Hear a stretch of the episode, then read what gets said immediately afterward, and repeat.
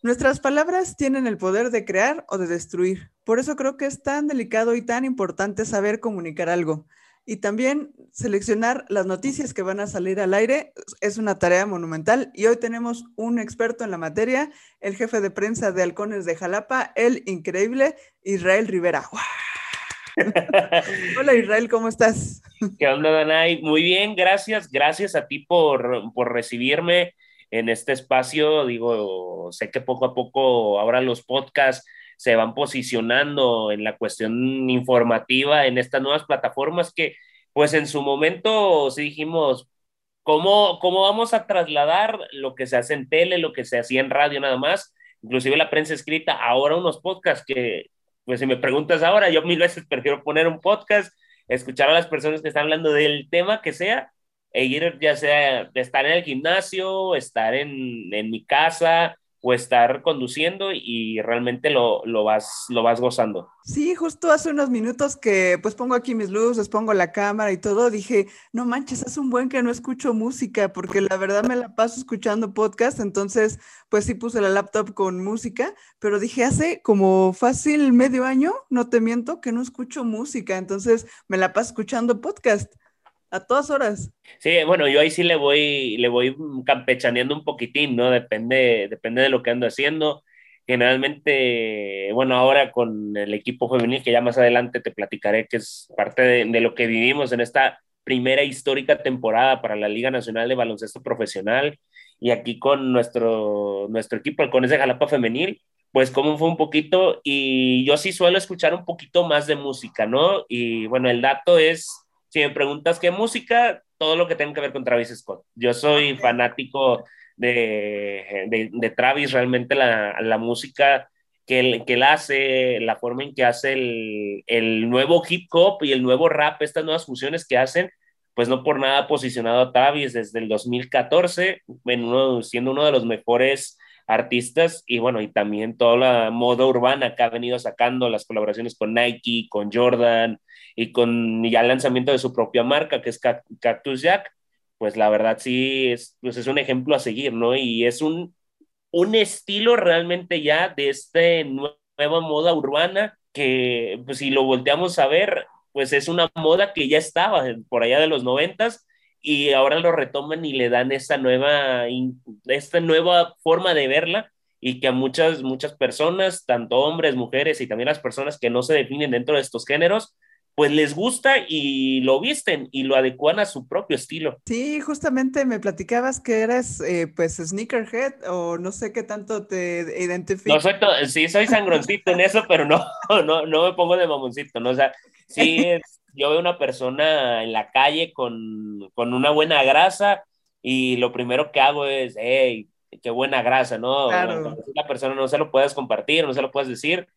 Y sí, yo a mí me encantan los sneakers, principalmente los tenis de básquet o los tenis que tienen cierta historia, ¿no? Por ejemplo, pues mucha gente me, me dice, no, es que nada más vemos que, que traes los Jordan 1. digo, sí, pues es que los Jordan 1 son históricos, ¿no? Y igual si te pones a ver la gama de todos los Jordan que han salido y las colaboraciones con las diferentes marcas, con los diferentes artistas que han, han ido saliendo, pues es también te va como que embonando en tu cierta personalidad. Sí, y justo ahorita que decías que eres fan de Travis Scott, pues yo creo que te volviste loco cuando sacaron la colaboración con Jordan, ¿no? ¿Cuáles son los de Travis Scott? ¿Unos cafecitos? Tiene, tiene, Travis tiene, pues ya tiene bastantes colaboraciones, ¿no? Acaba de sacar, de hecho, una, una colaboración de unos Air Max muy, muy bonitos. Eh, la verdad no recuerdo bien el modelo en estos momentos, pero mis favoritos de todos los que ha sacado Travis ha sido los Jordan 6 en color militar y hace poco, creo hace un año, si no mal recuerdo, los, los conocedores más de sneakers nos podrán decir, los que sacó en este tono como kaki, un cafecito muy elegante, un Jordan 6 muy elegante que, que refleja en la oscuridad, brilla en la oscuridad,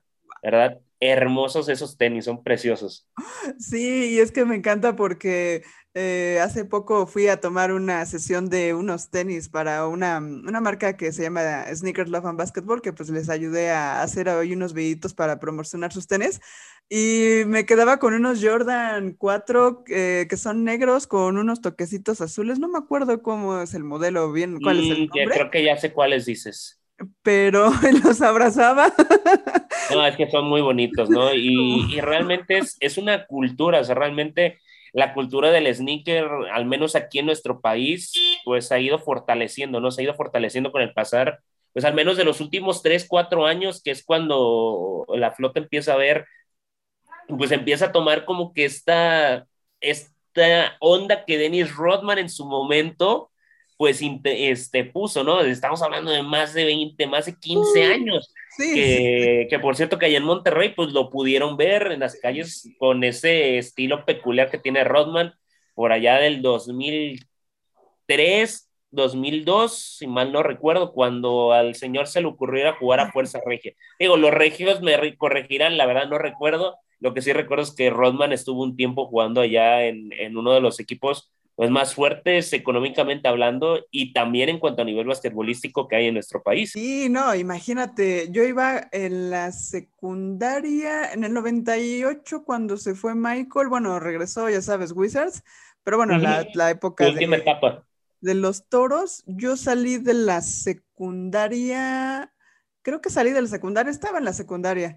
Este, sí, estaba primero secundaria y pues estaba muy chiquita, pero sí recuerdo cuando eh, Rodman jugó en Monterrey y pues yo moría por ir a verlos, pero pues imagínate, ¿no? Pues estaba súper chiquita, ni, ni cómo ir, ¿no? O sea, mi familia pues no es nada más que es bolera, ni cómo decirles, oigan, llévenme a Monterrey. Te entiendo, la, te entiendo a la perfección, es algo que a mí me está tocando vivir en estos momentos.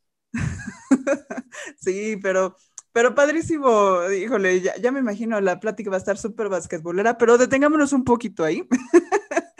y platícanos cuál es ese recuerdo muy significativo, uno de los recuerdos muy significativos para ti, que supongo vas a tener 20 mil historias ahí con los halcones.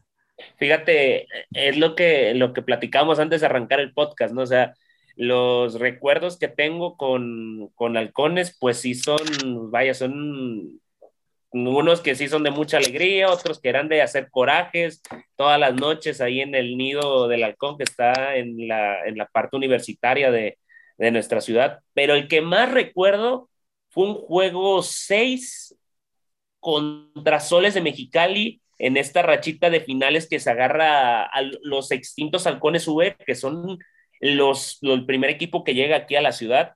Bien que recuerdo ese juego 6, Mexicali venía ganando 3-2 la serie. Se perdieron los juegos allá en el auditorio del estado, allá en, en, Mexicali. Y si Jalapa no ganaba ese partido, prácticamente nos estamos despidiendo del campeonato. Fue, fue la 2006-2007 ese, ese, ese partido.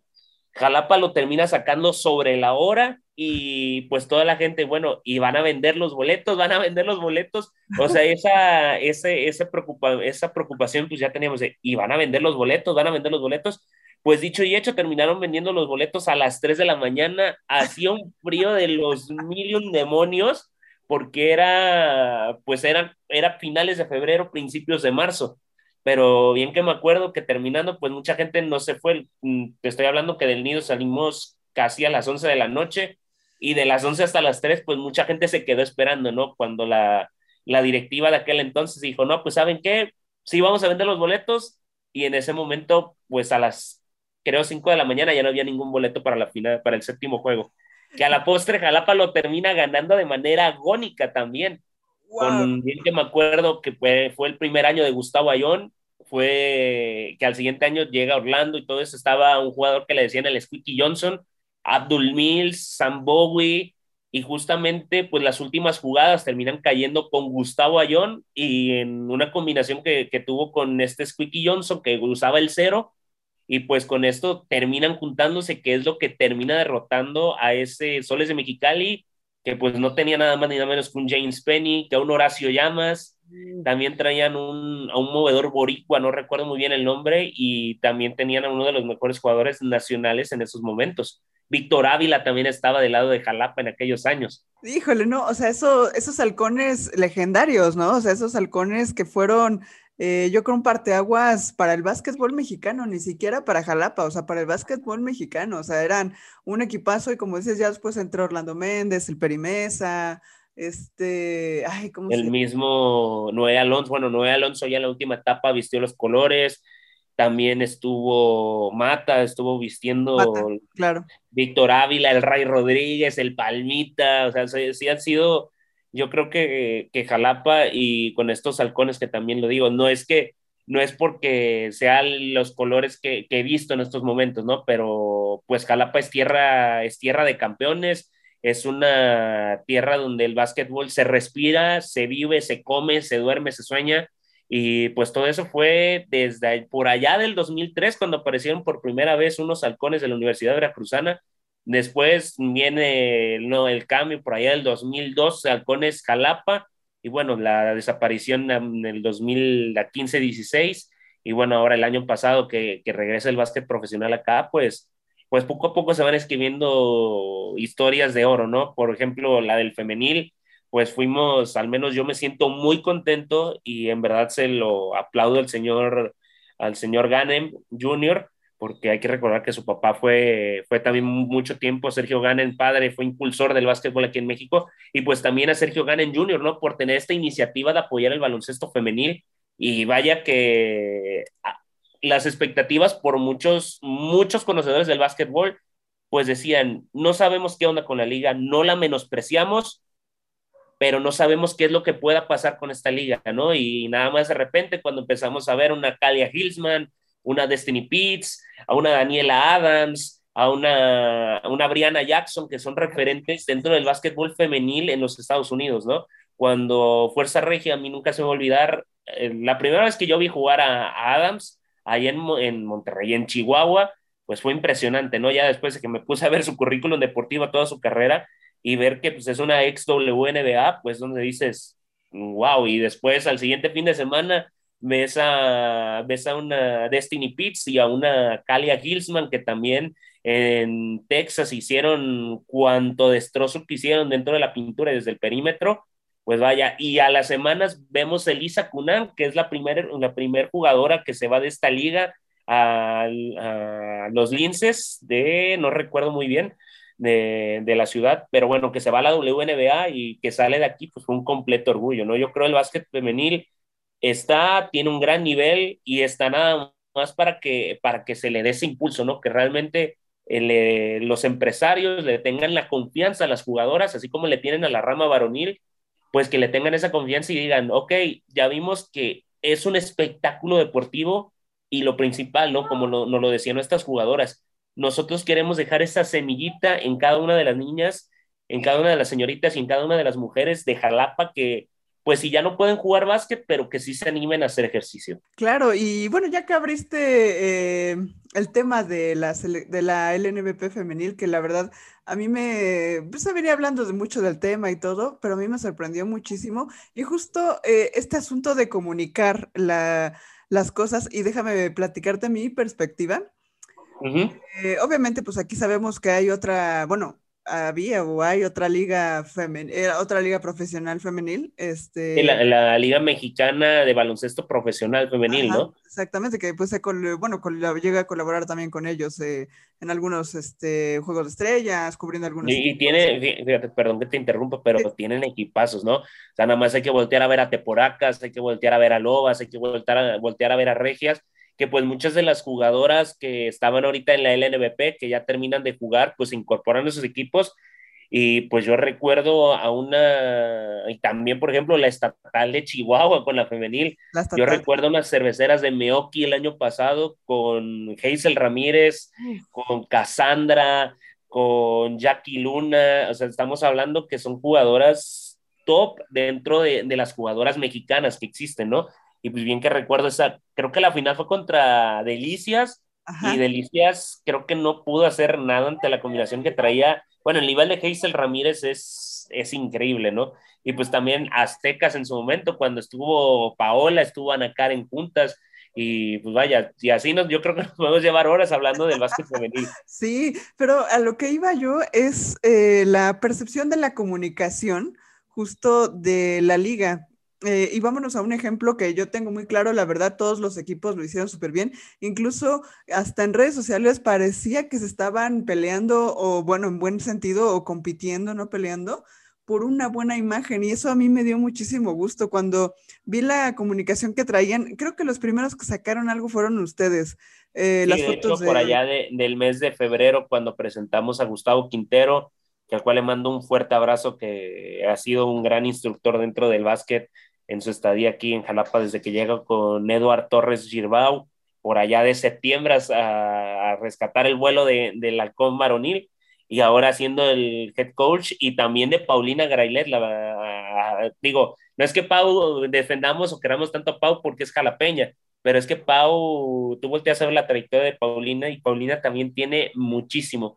Fíjate que uno de los, de los objetivos que, eh, que tenemos en el área de comunicación de, de Halcones, de Jalapa, que justamente, y abro un pequeño brochete, somos dos jefes de prensa, porque en el club tenemos claro que aquí todos son iguales, aquí no importa si eres hombre, eres mujer, vales lo mismo, y aunado esto, nuestro presidente, el licenciado Ángel Morales Blanchet, pues contrata a Linda Mújica, a la cual le mando también un fuerte abrazo, y a un servidor, ¿no? Y desde ahí empezamos a trabajar junto con con Armando Alcalde, con Ernesto, que es nuestro, nuestro fotógrafo, y también con Jorge Huesca, que es el director de marketing del equipo, pues empezamos a hacer una comunicación integral, ¿no? Que, que las personas que vieran el contenido que estaba en redes, tanto Facebook, Instagram, Twitter, lo estuviera viendo de la misma manera en, en, en, prensa, ¿no? Y estoy hablando ya en todos los nuevos medios de comunicación que tenemos.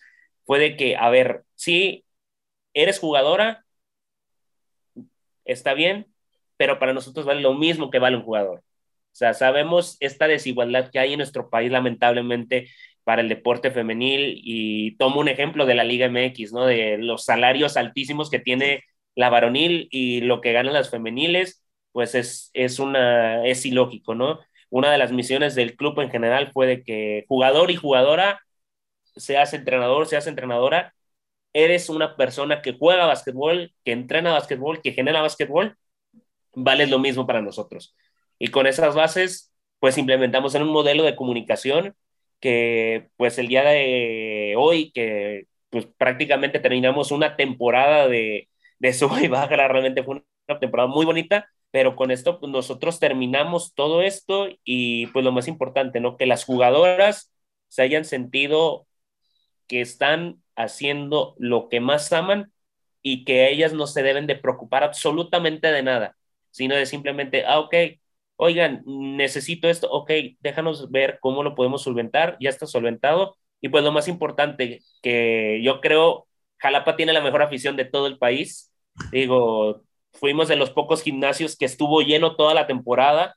Mm, yo creo el día que menos gente tuvimos fue el segundo juego contra Fuerza Regia y y estoy hablando que un, eh, un poquita gente fue un 75% del gimnasio. Sí, claro. y pues principalmente, ¿no? Y yo siempre lo he dicho, nos debemos a los fans, nos debemos a los patrocinadores y la mejor forma de expresárnoslo es una comunicación que se va bonita, que se ve integral y que esto mismo digan, ah, oye, está bien padre el diseño que sacaron, oye, qué chido, qué chido se expresan de las jugadoras, de los jugadores. Aquí no, porque me ha tocado ver, que muchas veces la misma prensa termina, termina cuchillando de los mismos equipos a los jugadores, a los técnicos. Y pues este no es el caso, ¿no? O sea, también algunos fans se acercaron con nosotros que querían tener voz, dijimos, ok, adelante, tuvimos un modelo integral también con niños y con niñas del medio de comunicación, de niños y niñas llamado Periscopio Espacio, que ellos entrevistaron a las jugadoras, entrevistaron a Gustavo, entrevistaron a Paulina y también estuvieron entrevistando a algunos entrenadores de fuera de, de la ciudad, ¿no? O sea, fuera de, de, los equipos que nos visitaban. Es el equipo de Halcones de Jalapa, una de nuestras misiones es, es el equipo del pueblo, literal, ¿no? O sea, es, es el equipo que gracias a ustedes nos debemos y siempre vamos a hacer todo lo posible porque lo vean así, que es un club que siempre tiene las puertas abiertas para el jalapeño, para la jalapeña, para el mexicano, para la mexicana y también para las personas que, que no conozcan el básquet y se interesen por conocerlo. Y, y sabes qué, justo esa parte de la comunicación, bien hecha ayuda a que todo esto suceda, a que todas estas personas que no conocen el básquet, que no les gusta el básquet, se integren y digan, ah, mira, ese niño está entrevistando a alguien o qué está haciendo ese niño y otros amiguitos del colegio les digan, ah, pues mira, pasa esto y entonces así es como se llama a todo el pueblo, como dices, toda la comunidad y creo que ese es el punto exacto de una buena comunicación a lo que iba te, decía que todos los equipos como que se estaban como compitiendo por una buena comunicación, el, Panteras, Libertadoras de Querétaro, todas, todas, por mencionar algo, ¿no? Obviamente sabemos que en Fuerza Regia está el buen Esteban, que le mandamos un saludo y que pues ahí se la sabe de todas, todas, ¿no? Este, pero a mí me dio muchísimo gusto. Incluso en algunos equipos mostraban en redes sociales cómo recibían a las jugadoras, que el ejemplo que tengo ahorita fresco es Libertadoras, que con globos, eh, ahí... A, mí me encantó eso que hizo Libertadoras, en verdad.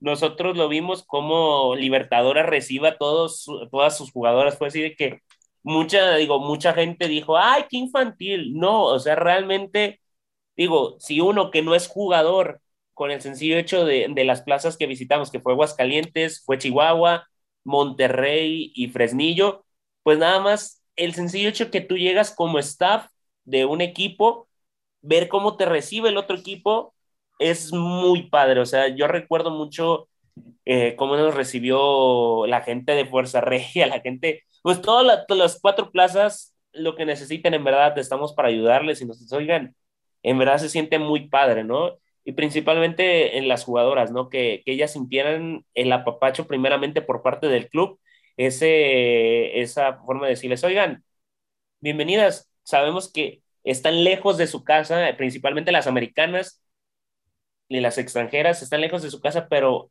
esta va a ser su segunda casa, en verdad, no se preocupen. Y sí, fíjate que uno de los trabajos que más, más aplaudí durante la temporada fue el, el trabajo que hizo Libertadoras de Querétaro realmente lo que hacen con LiberSwift, la forma en que empezaron a llevar sus redes sociales fue increíble. También tuve la oportunidad de conocer a, la gente de Panteras TV. Mis respetos también cómo, cómo manejan ya es, todo este tipo de cuestiones, ¿no? Y bueno, Fuerza Regia, Fuerza Regia es Fuerza Regia, ¿no? Y, pues nosotros te digo, buscamos, buscamos no competir, sino mostrar parte del ambiente que tenemos dentro del club con esta comunicación, ¿no? Una comunicación llena de confianza, llena de veracidad y llena de objetividad. Esos fueron como que los tres ejes centrales que, que buscamos, al menos desde el área de prensa Linda y yo. Y pues el día de hoy que, que justamente hablamos con los medios, les agradecimos todo el apoyo, pues todos los medios, no, gracias a ustedes porque tuvieron las atenciones y todo, ¿no? Y es lo que, pues una vez me preguntaba un fan, oye, ¿por qué son tan atentos? Digo, porque gracias a ellos, en el caso de los medios, gracias a ellos se saben si ganamos, se saben si perdemos, se saben si tenemos jugadoras que vienen de, de, lugares históricos dentro del básquetbol y, y, pues, pues es la forma de, agradecerles, ¿no? Es un poquito de, de regresar inclusive a los fans todo ese apoyo que nos dan, porque yo lo veía con la No Porra, que es un grupo de, así se nombraron, es un grupo de aficionados súper, súper aguerridos que se ponían de acuerdo cuando salían los boletos a la venta. A mí me tocó verlos una vez que iba saliendo, iba saliendo del entrenamiento del nido y cuando veo una cola como de 40 gentes, yo dije, yo, me, sorprendí y ya me acerqué y le dije, bueno, ¿qué onda? Es que pues nos pusimos de acuerdo y, queremos nuestros boletos atrás de la canasta. O sea, realmente, ¿a qué grado llega, llega el, el amor hacia el básquetbol, el amor hacia el Cones de Jalapa? Para que un grupo como de 40, 45 gente se ponga de acuerdo, deje de hacer todo lo que tenga que hacer en esos momentos y vaya, vaya a comprar los boletos para estar en cada uno de los partidos, pues es algo que, que sí se eriza la piel, ¿no? O sea, no te voy a mentir, eh, lamentablemente cuando agarramos como que esta rachita de, de perder los partidos que perdimos en, en Fresnillo, perdemos los dos en Chihuahua, perdemos los dos con Fuerza Regia, ya aquí en Jalapa en nuestra presentación perdemos el primero contra Panteras. Cuando, cuando le ganamos a Panteras, yo estaba sentado escribiendo el boletín llorando de emoción. O sea, realmente fue, y hasta se me quiebra un poco la voz de, de recordar ese sentimiento, porque, bueno, Panteras traía un, tiene un equipazo, ¿no? Estamos hablando de un Ilse Jacobsen, de una Sam Fuering, Carlita, Carla, Carla Martínez. Carla Ramírez, eh, Carla Martínez, también este Kofi, estamos hablando en que tenían, tenían un equipo con jugadoras nacionales top y extranjeras top y que les estuviéramos eh, ganando, pues de esa forma sí fue como que fue como que mi, mi sentimiento de, de, fanático me, salió, ¿no? en estos momentos. Y, y, es que también es eso, o sea, eh, yo creo que amas tanto tu trabajo que pues en algún momento te conviertes en fanático y en algún momento vives esa emoción. A mí me ha tocado estar tomando fotos tan emocionada de la que, lo que está sucediendo esos últimos segundos, ese juego 7, todo eso, que te olvidas de que estás trabajando y lo disfrutas y como dices, o sea, estabas tan emocionado escribiendo esa nota al final del, del partido que, que dices, de ¿por qué no puedo festejar con ellos? Denme un momento, escribo y ahorita festejo, ¿no? O sea, Exactamente. Exactamente. Creo que no lo describiste de la mejor manera. Igual también en el varonil me pasó algo, algo muy similar, ¿no? En la visita justamente contra que nos visita Dorados de Chihuahua, ya sobre la segunda vuelta. En el último, no, en el primer partido, Dorados nos iba ganando por 12. O sea, Dorados al medio tiempo nos tenía 12 abajo el equipo que traía, que traía Dorados en esos momentos estaba muy bien armado, digo, no se les fueron dando los resultados, era una base muy parecida a la que tuvieron en, en la Liga de Baloncesto Estatal de Chihuahua, venían de ser campeones de la Liga de Baloncesto, y bien que me acuerdo, ese tercer periodo que se logra cortar la distancia a dos posesiones cortas, es decir, a cuatro puntos. De ahí en fuera empieza el cuarto periodo, Dorados retoma ventaja de 10 y a remar contra la corriente y ese partido no nos va, nos vamos a tiempo extra, pero la última canasta, me acuerdo bien que me acuerdo esa transmisión, yo estaba narrando en radio, que nos dicen, ¿saben qué? Terminando el, el, el tercer periodo, el cuarto periodo tenemos que cortar. Nunca se me va a olvidar, toma Michael McKinney la bola, se la da, o sea, se la deja, se la deja, se la deja a Ishmael Lane, se la da incómoda, se sale, se echa para atrás, lanza el triple y con ese triple nos vamos a tiempo extra. ¡Wow! esa, esa jugada, y de hecho el, el, video ahí lo tengo guardado y siempre que puedo lo recuerdo y digo, no puede ser que, que lo hayan hecho, ¿no? O sea, fue una jugada como si hubiera sido de, de fantasy. literal, que la recupera, la recupera el jugador, se la da al, al shooter y el shooter tira y con eso nos vamos a tiempo extra. Bueno, en tiempo extra pues el nido se llevó, se llevó en viandas al equipo a, que le terminara ganando Dorados, que Dorados puso resistencia todavía, o sea, no fue de que, ay, pues ya nos empataron, ya, no, o sea, realmente Dorados siguió, siguió una, siguió una batalla, pero se les terminó, como se dice, se le terminó cansando el caballo, pensando que había otro juego el día, al día siguiente, que dijeron, bueno, ya, este ya no lo sacaron en ese triple de último segundo.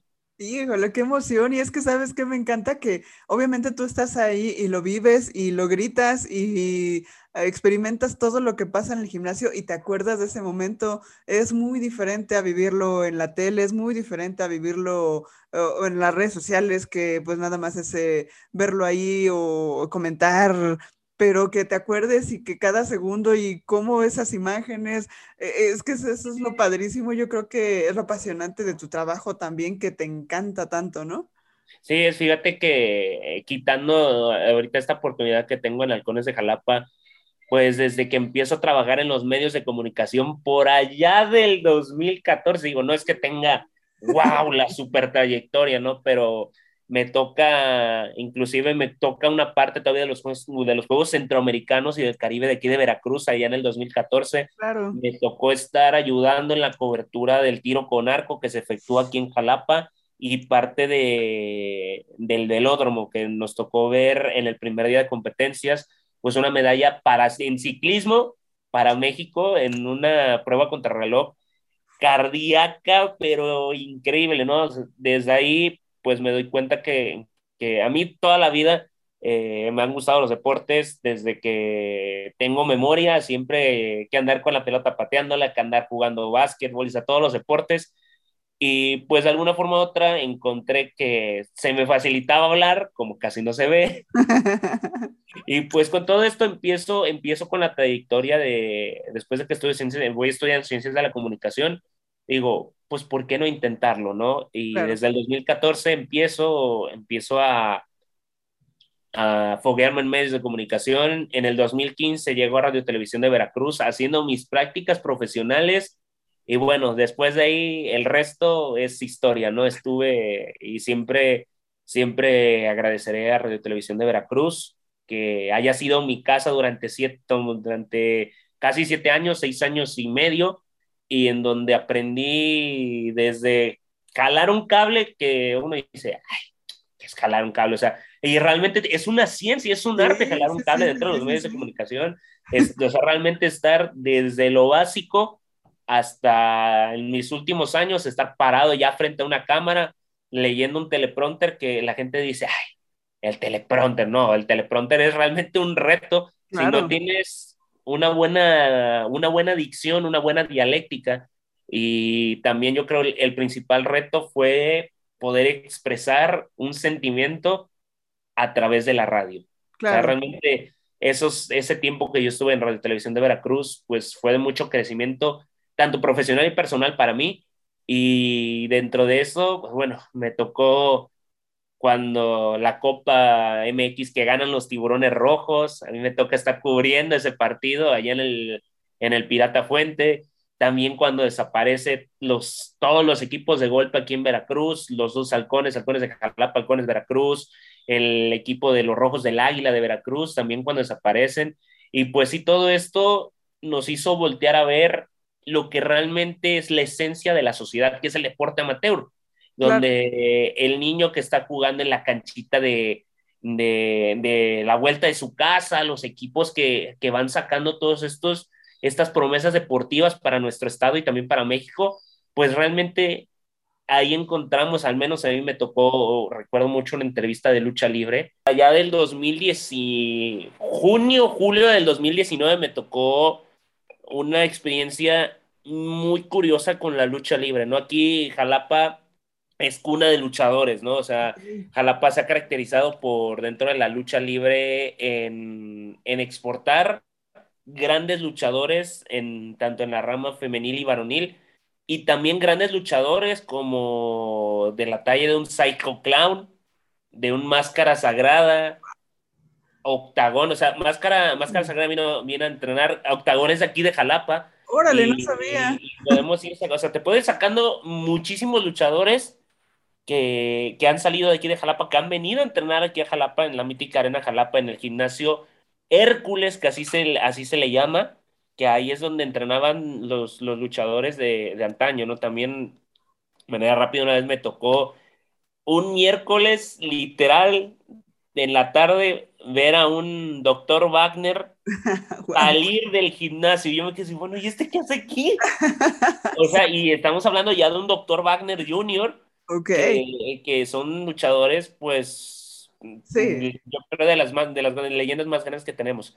Nos toca ir a una función de lucha libre el domingo anterior a una de estas arenas, pues no clandestinas, pero sino improvisadas que, que los mismos luchadores locales hacen para que los talentos locales se vayan fogueando y tuvimos la oportunidad de conocer a un chavo que estaba empezando a entrenar. Ok. El chavo tenía, no tenía ninguna discapacidad, no era ni débil visual, no este, es, era una persona sin discapacidades.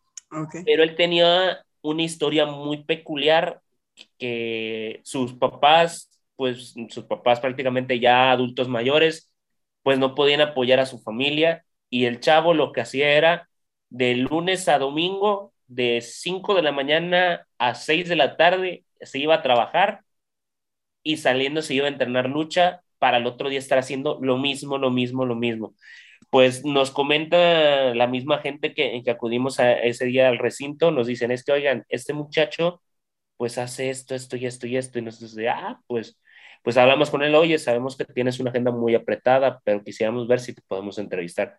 El chavo súper accesible, la verdad, cuando vamos a entrevistarlo, llegamos y nos topamos con una de las leyendas de la lucha libre veracruzana, y los dos, o sea, realmente fue, fue ha sido yo creo de las entrevistas que me han hecho estar como entrevistador, llorar, o sea, llorar durante el proceso de entrevista, porque realmente fueron, fueron historias que muy, muy crueles, realmente historias de vida muy crueles, pero sin entrar en el victimismo, historias que son un ejemplo a seguir para las personas, no solo de la lucha libre, sino del deporte en general en nuestro país. Que si yo me quedé así hasta la fecha, pues busco, tengo, yo tengo el disco de la entrevista, porque la entrevista fue una entrevista casi de 50 minutos. Eh, y vaya que sí, luego me pongo a verla y sí se me sigue poniendo chinita la piel, como aquella vez que, que hicimos esa entrevista aquel miércoles. Qué bien que recuerdo que era, fue miércoles medio lluvioso, con eso que el clima de aquí de Jalapa es lluvioso, medio lluvioso, como que se quitaba, no se quitaba la lluvia, pero sí fue, fue, fue una de las anécdotas más bonitas que me han tocado como, como periodista deportivo. Y, yo creo que eso es también lo valioso, ¿no? O sea, hace ratito veía tu perfil de Instagram, por ahí tienes una foto con Orlando Méndez, tienes una foto con un jugador de los tiburones de, del fútbol. Con Noya. Sí, la verdad. Noya que eh, se me lo encontré en el aeropuerto realmente. Fíjate, con Orlando, yo tengo un jersey de Orlando y un short del Peri Mesa uh. de aquella final que te digo que le ganaron a, a Soles de Mexicali ahí los tengo guardados en el recuerdo y hace poco que sacando como que los tesoritos que uno va teniendo, va coleccionando, tengo el último, la última playera que nos regalaron como fans, donde están las firmas de, de Orlando, la firma del Peri, la firma de Mata, la firma de un Adrian Henning, o sea, de, de jugadores que hicieron, de un Sam Young, un jugador que venía de los Indiana Pacers, que lo tuvimos jugando aquí en, en, en Jalapa y, y, muchísimas, muchísimas cosas que pues uno va guardando y ya después cuando uno lo saca dice, ah, oye, ¿te acuerdas de esto? O sea, uno mismo dice, ay, qué padre cuando nos tocó, ¿no? Sí es, eh, digo, dentro de las fotos, por ejemplo, la gente puede ver en mi Instagram, al Penta 0M también me, me tocó entrevistarlo, un grandioso tipo, este, es, pues, uno de los, de los, de los luchadores a nivel ya internacional más reconocidos, ¿no? Este, también Noya, este central de los tiburones rojos, el mismo Orlando Méndez. Tengo por ahí una foto con Alexia Marista, también del Águila de Veracruz, pero esa pues, se quedó, la tengo impresa, no la he podido escanear para subirla. Sí, y, creo, creo que eso es lo bonito también de, de, tu acercamiento al deporte como comunicólogo y como tu trabajo. Eh, todas estas personas que, como este chavo que dices de la lucha libre, que te dejan algo ya en la vida, ¿no? O sea, ya te dejan no nada más un asunto ahí de, pues está practicando lucha libre y todo, sino ya te dejan algo más personal. Y yo creo que eso es lo valioso. Por eso decía que al principio que es eh, un arma de dos filos, ¿no? Comunicar algo bueno o malo. Tú tienes la... Eh, pues la herramienta para destruir o para crear algo, ¿no? Entonces, eh, ¿qué, ¿qué, tan importante es eso? Y, y obviamente, eh, eh, lejos de, todo esto que, ya has eh, platicado, cuéntanos un poquito más de tu vida. Me gustaría conocer un poquito más de ti. Eh, o sea, tu trabajo sí es, apasionante y todas las tareas que tienen, pero un poquito más allá del deporte y de todo. ¿Eres originario de Jalapa? ¿Eres originario de Veracruz? ¿O dónde naciste? Eh, sido 100%, 100 jalapeño, ¿no? Jalapeño. Porque fíjate que nosotros, los jalapeños, no nos gustan que nos digan jarochos, porque ah. el jarocho para nosotros es el que vive en el puerto. O sea, el jarocho, jarocho es la persona que vive en el puerto. Nosotros somos jalapeños. Jalapeños. Y, siempre, siempre la gente cuando va, uno va de visita a cualquier lado, ¡eh, de jarocho tú! ¿Qué onda? ¿Cómo estás, manito? ¿Qué te sirve una galletita? Tú te quedas de, ¿me ves acaso que traigo la iguana como costeño aquí? O sea, realmente eh, yo soy originario de aquí de Jalapa, Veracruz. Es, ha sido pues mi casa durante los 31 años que tengo de vida. Y pues sí, eh, es, digo, sí buscamos siempre, el jalapeño busca como que esa diferencia que digan, ah, este güey es de Jalapa, este güey es del puerto, esta chava es de Jalapa, este, esta chava es del puerto. Y sí son foros, ¿no? Yo creo Jalapa, pues aparte de que dicen que es la ciudad de las flores, es una, es una ciudad con muchísima cultura, ¿no? Tenemos, pues, Jalapa nada más y nada menos es la sede de una de las mejores universidades del país, como es la Universidad Veracruzana. Tenemos una de las bibliotecas más bonitas en cuanto a infraestructura y contenido bibliotecario increíble, como es la unidad de servicios bibliotecarios, bibliotecarios de la Universidad Veracruzana. Tenemos una sala de conciertos preciosa como es CNA. Tenemos vaya, tenemos de todo un poco, tenemos sierra, o sea, sierra, tenemos montañas, tenemos a hora y media de aquí que tenemos el cofre de Perote, si te vas más para allá tenemos el pico de Orizaba y te vas otra hora y media, pero hacia, hacia la costa, y ya tienes el puerto de Veracruz, la cuenca del Papaluapan, vaya, yo creo que aquí si me sale lo veracruzano, yo creo que tengo, tengo la fortuna de vivir en uno de los estados más ricos de todo el país en cuanto a cultura, gastronomía, calidez de la gente. Yo, yo creo que si ya te has topado con algún otro veracruzano, con otros siempre tenemos esa fama de, de guapachosos, de desmadrosos, pero porque es nuestra, es nuestra, nuestra forma de ver, ¿no? O sea, seas, seas del norte, seas del sur, seas del centro, siempre el veracruzano se va a caracterizar por ser una persona alegre. Sí, sí, sí. Hace unos años yo me dedicaba, antes no estaba en esto, yo me dedicaba a ese asunto de la arquitectura y me mandaron a Jalapa a hacer unas cosas ahí en el hospital de Pemex de Jalapa y, sí. pues ahí me, me, quedé en un hotel en el puerto, creo que se llamaba Emporio el hotel, la verdad. Es los hoteles más bonitos, por ahí que nos paguen el comercial y Ándale. aprovechando. Sí, el, digo, el Emporio está en, en, una de las zonas más bonitas del puerto, digo, ahora Boca del Río ya remodelado por las administraciones este, de aquella zona a mí, que realmente se ven muy bonitas, ¿no? Pero sí, el, el, el, Emporio está en una de las zonas más bonitas de Veracruz, que es el mero centro. Tienes el puerto, o sea, Sí. Es muy bonita esa zona, yo creo es una de las zonas más bonitas que tenemos en todo el estado. Sí, no puede faltar ahí un cafecito en la parroquia, ¿no? Que pues bajaba a desayunar, o no me acuerdo, pero sí llegué a comer ahí. Iba yo sola, la verdad, porque pues iba ahí a hacer unos planos ahí de unos asuntos de, en el hospital de Pemex, te digo. Pero pues sí, eh, me acuerdo mucho, como dices, ¿no? que el jalapeño pues sí es, es muy guapachoso, es muy amigable. Sí, de por sí los mexicanos ya lo somos, los... los... No, casi no se nota. Pero, y, bueno, ahí nací, eh, viviste, bueno, naces ahí en Jalapa. ¿Cómo es que conoces el básquetbol? Eh, por ahí vi también unas fotos que juegas fútbol, has practicado varios deportes. ¿Cómo, ¿cómo fue tu pasión al básquet? Como, como te decía, ¿no? Mi, mi, vida siempre ha estado ligada al deporte. Digo, tuve la, la fortuna cuando era, cuando era chavo. Digo, qué viejo me sentía al decir eso.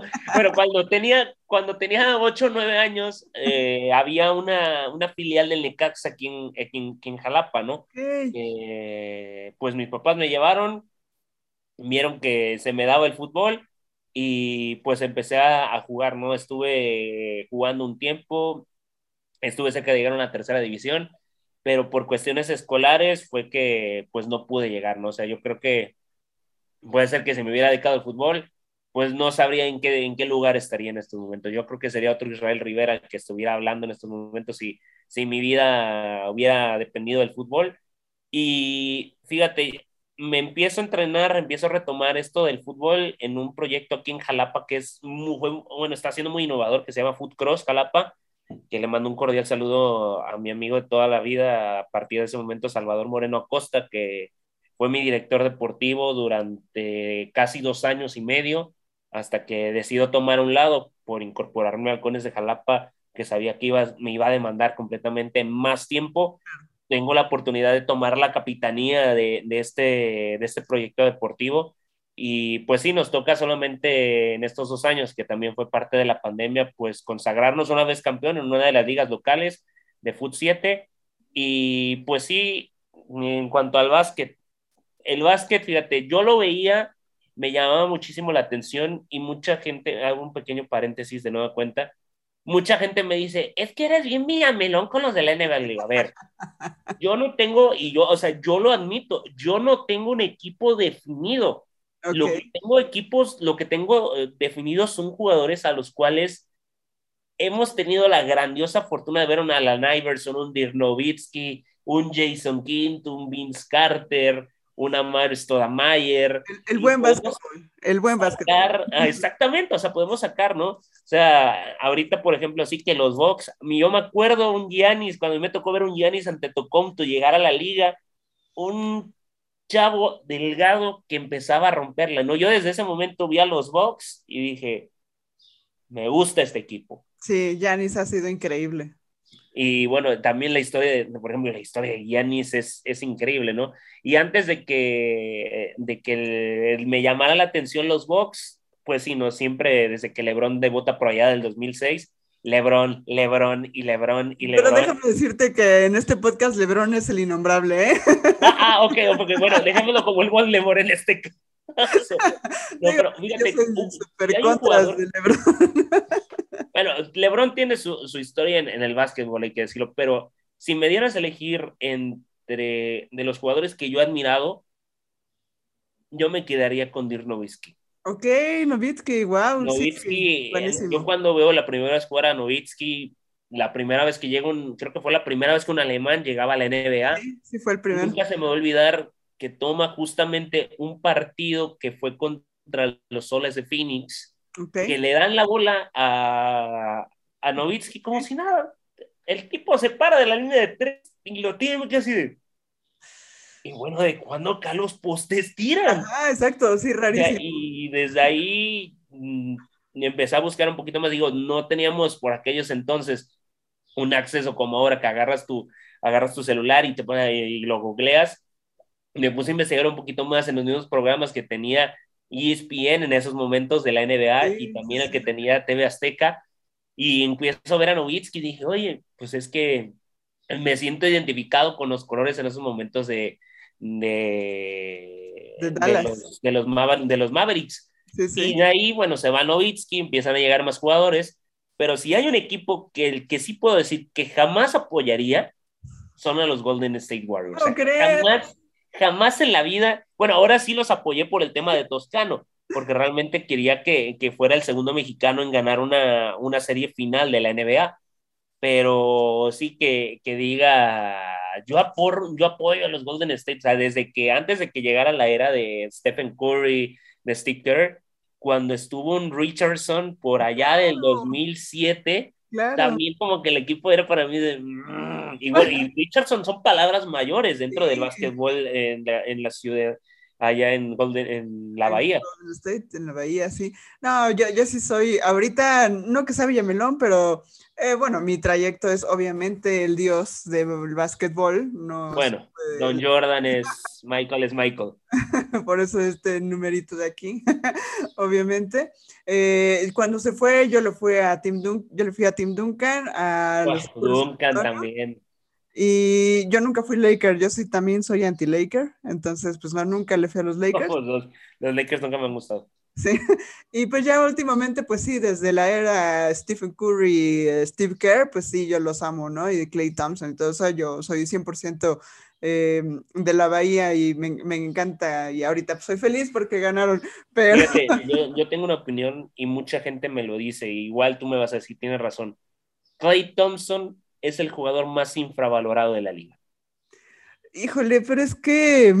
Tiene, ha tenido sus flashazos, o sea, Clay vive de sus flashazos, pero si un Clay, si Clay Thompson realmente se, se enfocara en jugar al nivel, a Curry le dice, quítate, voy yo, porque tiene, tiene una defensa, yo veo la defensa de, de, de Thompson y me recuerda a un Jason Kidd en los, en los New York Jets, en, este, en los New York Nets, cuando antes de que se volvieran Brooklyn Nets, sí.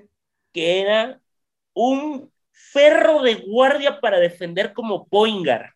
Sí. Yo me acuerdo, me acuerdo, hubo una, una jugada que nunca se me va a olvidar. Un Steve Nash botando como si nada la bola, como si nada, y nada más le, le sale de la nada un Jason Kidd, y Nash se quedó así de, ¿y es que de dónde salió?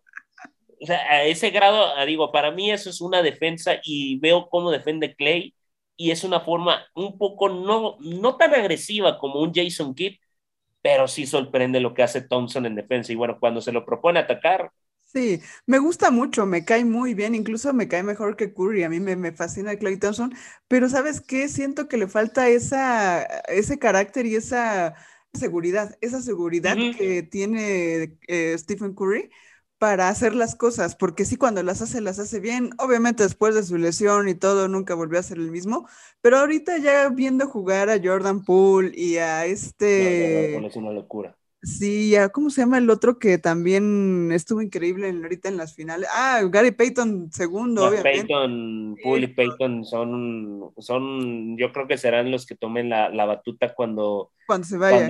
Cuando, se vaya Curry y se vayan los Splash Brothers, seguramente la van a tomar si, si la directiva de, de, Golden State. lo propone, pues allá, tiene, allá tienen a los dos reemplazos y que no le busquen más en ese aspecto. Entonces yo siento que pues ya se quedó un poco rezagado Clay Thompson, o sea, ya hay alguien más que está poniéndose el equipo al hombro, o sea, vimos a solamente Jordan Poole, ¿no? El, no me acuerdo si fue el segundo o tercer juego donde ya... El segundo juego. Ganaron, ándale, que... Sí, porque en el primero Boston los arrastró, o sea, Boston con Jason Tatum salió en modo bestia y en el segundo juego fue cuando Golden State dijo, oye, aquí hay hegemonías de respeto, yo sé que tienes una de las trayectorias más brillantes en NBA como, como los Celtics de Boston, pero no, aquí también nos hacemos pesar nosotros. Sí, sí, no, increíble. Y, y bueno, eso hablando un poco de la NBA, pero regresemos a tu vida. regresemos un poco. Eh, estudias comunicación, este, tus prácticas profesionales las empezaste en tele. ¿Y sabes qué me llamó mucho la atención? Eh, operador de consola de todo el audio. Platícanos un poco qué es estar atrás de esa consola enorme y tener a tu cargo tantos botoncitos. ¿Sabes cómo me sentí? Como si hubiera estado en el alcohol milenario. Qué chido. Literal. Bueno, con eso creo que es más que suficiente para decir que soy fanático de Star Wars. Soy fan de Star Wars. Yo toda la vida he sido fanático de Star Wars. Si me preguntan un bando, siempre podré decir que soy del bando de los Sith. Por el tipo de, ideología que tienen ellos. Fíjate, cuando entro, termino mi, mi, mis prácticas en mi servicio profesional, entro a trabajar ya formalmente de RTV, no puedo entrar en el área de deportes, entro en el área de, operaciones, que son donde están generalmente los ingenieros de audio, los ingenieros que se encargan de, de checar todas las cuestiones que lleguen bien la señal, ¿no? Me toca, me toca que me capaciten para, para estar detrás de una consola que me tocó la oportunidad de operar una consola, no recuerdo la marca, sé que solamente hay tres en Latinoamérica de esa marca. Sí, es una consola preciosa, preciosa. Estoy hablando, yo creo que es del tamaño de una, de una mesa de centro, de una mesa de un comedor, o sea, y realmente ahí es cuando me toca aprender a ecualizar. Yo no sabía, me dicen, es que mi voz tiene, tiene muchos medios, yo así de, a ver, si es un medio. O sea, literal se me quedó viendo la persona, la persona que me lo pidió y me dijo, es la primera vez que estás en consejo y dijo, sí, dígame que es un medio, que es un grave y que es un agudo. Ya me explicaron, empezaron a sacar un montón de cosas así de, ah, más despacio, cerebrito, más despacio, por favor. Ya empiezo, empiezo a enrolarme en esto, empiezo a agarrarle la onda y lo principal es lo que hace, hace pocos días un, uno de los chavos que tenemos en, en el área de prensa que estudia comunicación también. Soy licenciado en ciencias de la comunicación yo. Me dice, ¿cómo es que es que tú sabes identificar los sonidos? Le digo, es que la radio te obliga a educar tu oído, ¿no? O sea, por muchas, muchas veces me pasó que el mismo productor estaba en la tonta y le digo, oye, tienes un giseo por ahí bueno, para las personas que saben que es un giseo, es ese como que es ese sonidito que se escucha y, o que a veces las personas ceseamos, como también se le dice. Me dice, no, yo no escucho nada. Le digo, presta atención y escucha. Claro. Ah, oye, sí es cierto. Ya le decían al conductor, oye, deja de estar diciendo, cabrón, que no sé qué. Oye, güey, deja de estar echando desmadre con eso, que se está metiendo ruido. O sea, quieras o no, todo eso te enseña claro. a tener un oído, educado, un oído fino que te termine, bueno, que nos ayuda a, explorar más tipos de música, ¿no? Gracias a, a eso tuve la oportunidad de conocer mucho más del jazz. A mí el jazz es una música que me apasiona, me encanta. Y otro de, los, de mis gustos musicales que me, yo creo puedo estar todo un día y todas las semanas y todos los días de, de los años escuchando Deep House, pero este Deep House que es más como hacia el minimal progresivo, o sea, es una onda muy, muy chida, pero sí es música que te pone así de, casi casi de que saca, saca las cheves, saca una, una, una, botellita de vino y disfruta, ¿no? O sea, realmente un chill out como se le conoce. y, y, todo eso pues te va educando, ¿no? También una de las experiencias más bonitas de mi vida fue trabajar con niños y con niñas los medios de comunicación. Fue una cosa hermosa y justamente ahí es donde conozco, bueno, Linda Mújica, que es ahora que los que estamos en prensa, ella fue mi maestra de radio en la universidad. Coincidimos, me invita a formar parte de Periscopio Espacio, doblo, doblaje de voces por primera vez en mi vida, que también es Sí, muy cansada. es muy cansada, pero es muy padre. Es muy bonito hacer doblaje de voces. Y bueno, y enrolándote con los niños, con las niñas jalapeñas y veracruzanas que tuvimos, pues vaya, es una experiencia, ¿no? Siempre yo tengo una, una de mis metas profesionales y siempre lo pregono es, ah, yo no tuve la fortuna de que un profesional de la comunicación se acercara a mí y me dijera, así no son las cosas, las puedes hacer así, o sea, tener como que ese sendero, ¿no? Hasta que sí tuve unos, tuve unos muy buenos maestros en mi carrera universitaria, pero no tuve a la hora del trabajo un profesional que se acercara a mí y me dijera las cosas son así. Lo cual agradezco mucho, claro. porque eso me hizo formarme como, como, un, como un, un profesional que tiene una gran ética, que ama lo que hace y yo siempre he dicho, siempre que pueda ayudar a crecer profesionalmente a alguien, o personalmente, pues siempre hay que hacerlo, ¿no? Siempre, eh, y mucha gente es lo que me dice, es que, oye, pues siempre ayudas a los de servicio, a los de... Pues sí, porque a mí en su momento a mí nadie me ayudó, a mí me, me, me, hicieron que yo solo me forjara de un carácter, de una ideología, y esa ideología, pues si puedo compartirla, puedo decirles, no, pues sabes qué, para mí, no sé, por ejemplo, locutar es una cosa, pero para ti va a ser otra cosa. Y, si te puedo dejar una semillita de, de cómo yo amo la radio, de, de, cómo me gustan los medios de comunicación y qué es el, el, periodismo, pues para mí será un gran regalo, porque pues son cosas que yo siempre he dicho que nos va permitiendo crear un cierto legado, ¿no? Un legado, y hace poco lo platicaba con mi novia, le decía, es que pues no hay que tener hijos para dejar un legado. O sea, un legado, puedes dejar un legado de conocimiento, un legado periodístico en mi caso, un legado de muchas cosas tan chingonas que no necesitas ver tu legado en un huerco, en una huerca. O sea, no precisamente. Un legado, créemelo, se puede y realmente es algo que he aprendido, que le agradezco a todas las personas que me lo han enseñado, para bien y para mal, a chingadazos o de buena manera, pero siempre de, a partir de ahí, si yo puedo dejar este legado de, no, y no lo hago con la gente, ay, este güey es súper buen pedo, ¿no? A mí, lo que diga la gente de mí me vale madres. a mí me, me, interesa dejarles un aprendizaje, digan, no, por este cabrón sé esto.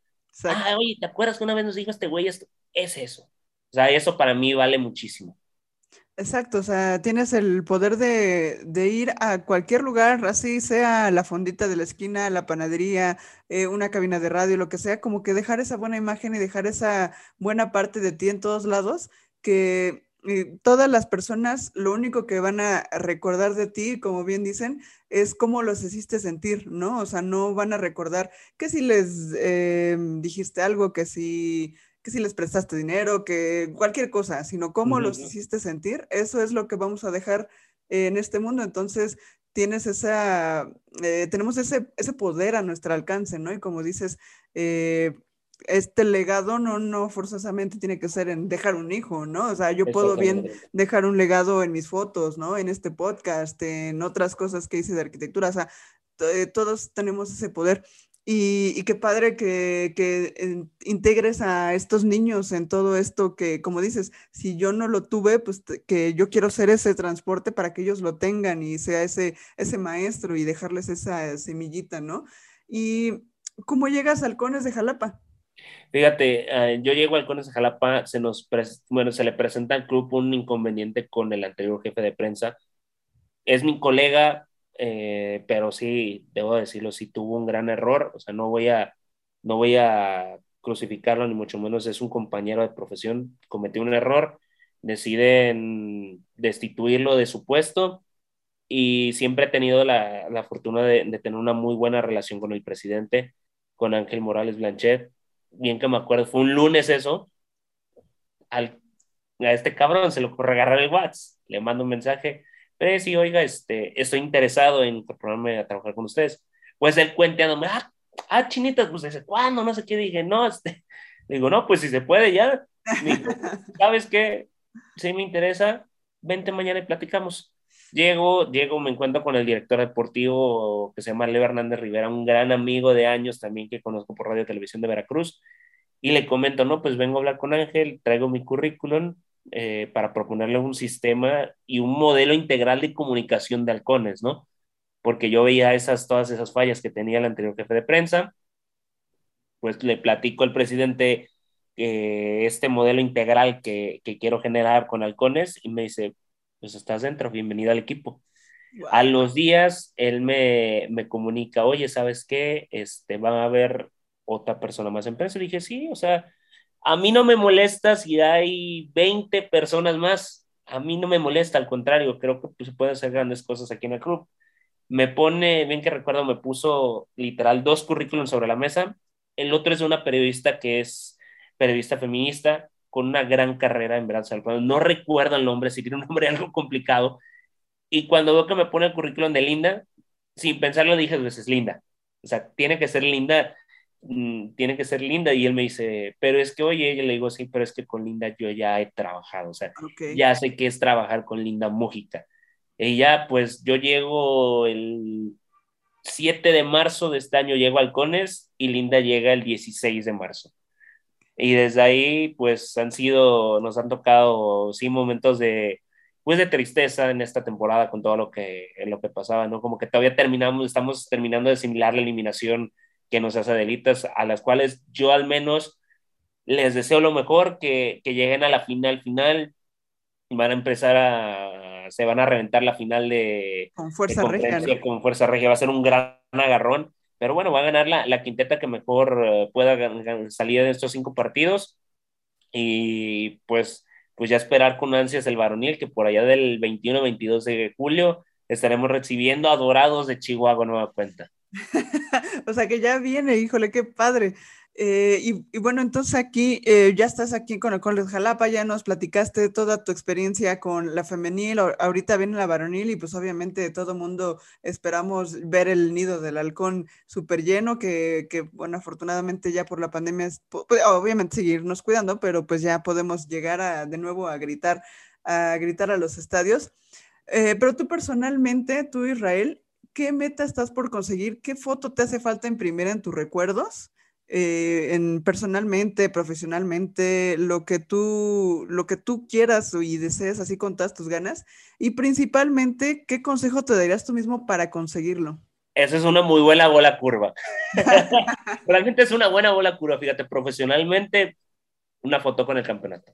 O sea, yo creo que en los objetivos tenemos un equipo competitivo. Realmente Eduardo Torres Girbau junto con Gustavo Quintero y todo el staff del varonil se han encargado de construir, eh, siguen construyendo un equipo sumamente competitivo, que próximamente tendrán noticias de nosotros en cuanto a nuestros jugadores que, que estarán llegando aquí a Jalapa, pero profesionalmente, pues, primera, que el sistema de comunicación de halcones continúe, continúe continuemos teniendo estos grandes números, estos muy bonitos resultados que se nos están dando en prensa y en comunicación y pues el mayor anhelo, ¿no? O sea, tener la primera la primera estrella de, este, de esta nueva historia de baloncesto y pues una foto con el trofeo de campeones, ¿no? Yo creo que es como que el más grande anhelo profesional a, a, plazo corto, ¿no?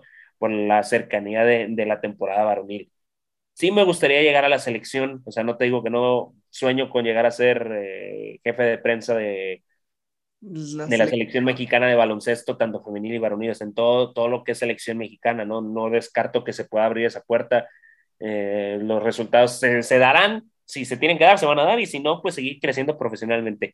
Y pues personalmente seguir cumpliendo las metas, ¿no? Que uno se va trazando a lo largo de la vida y que a veces pues no las podemos conseguir por X o por Y y decir, ok, no se consiguió por esta razón, hay que soltarlo y hay que seguir.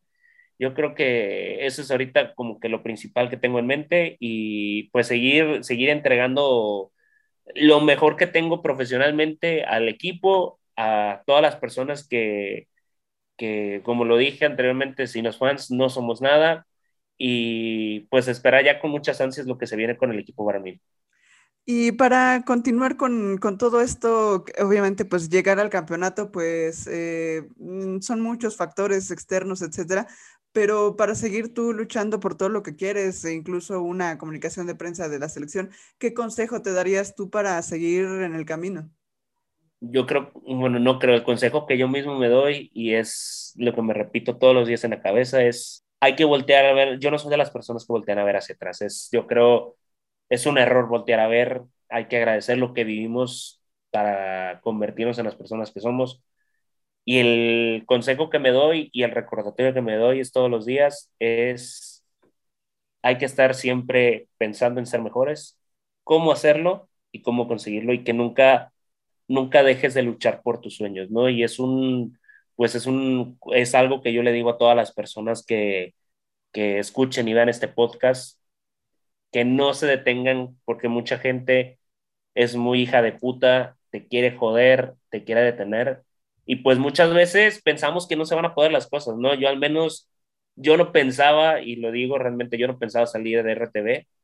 Y pues a seis meses, casi siete de que lo que va del año, pues se consiguió y, y pues querer, ¿no? O sea, yo creo que lo más importante es creer en uno mismo, que por muy pinche jodida que esté la situación, pues nunca hay que dejar de sonreír, no para el que nos está viendo enfrente, sino para nosotros mismos, porque nosotros, cada uno como persona, somos autosuficientes para decir, si yo pude con esto, si yo me metí en este pedo, por ejemplo, puedo salir de este pedo. Si yo quiero alcanzar algo, sea material, sea físico, lo que sea, o sea mental, lo puedo conseguir.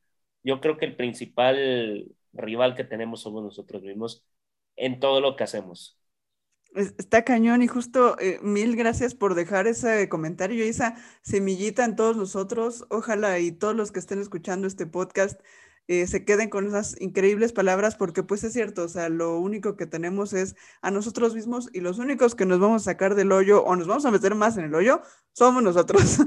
Y, algo que también he dicho, siempre, siempre acompáñenlo con un buen whisky. Buen whisky, una buena chela, ¿no? A veces, pues no ayudan a olvidarse de los pedos, pero pues hacen que, aunque sea una, una pequeña, un pequeño time out, va a decir, ok, le estoy pasando bien, le estoy pasando mal, pero bueno, un pequeño descanso siempre es bien recibido, tanto para el cuerpo y para nuestra mente y también para nuestro yo interno. Exactamente. Y la verdad, muchísimas gracias. Me encantó conocerte. Nos topamos en Instagram hace tres días, la verdad. Es cuatro días. La verdad no tenía el gusto de conocerte y me encantó platicar contigo. La verdad me la pasaría horas platicando de básquet contigo y creo que tú también eres súper, súper fanático y entregado a todos el básquet y me encantó, en serio. Muchas gracias eh, por toda esta plática.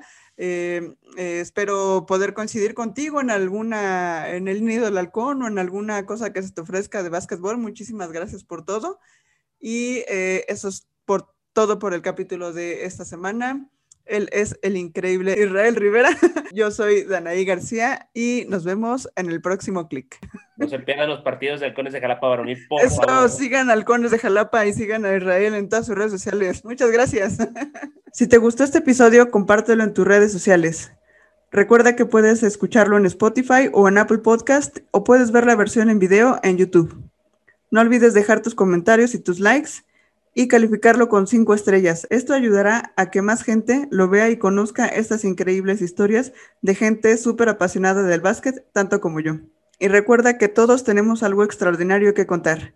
Gracias por escuchar este podcast llamado En tus sneakers, la historia detrás de la foto.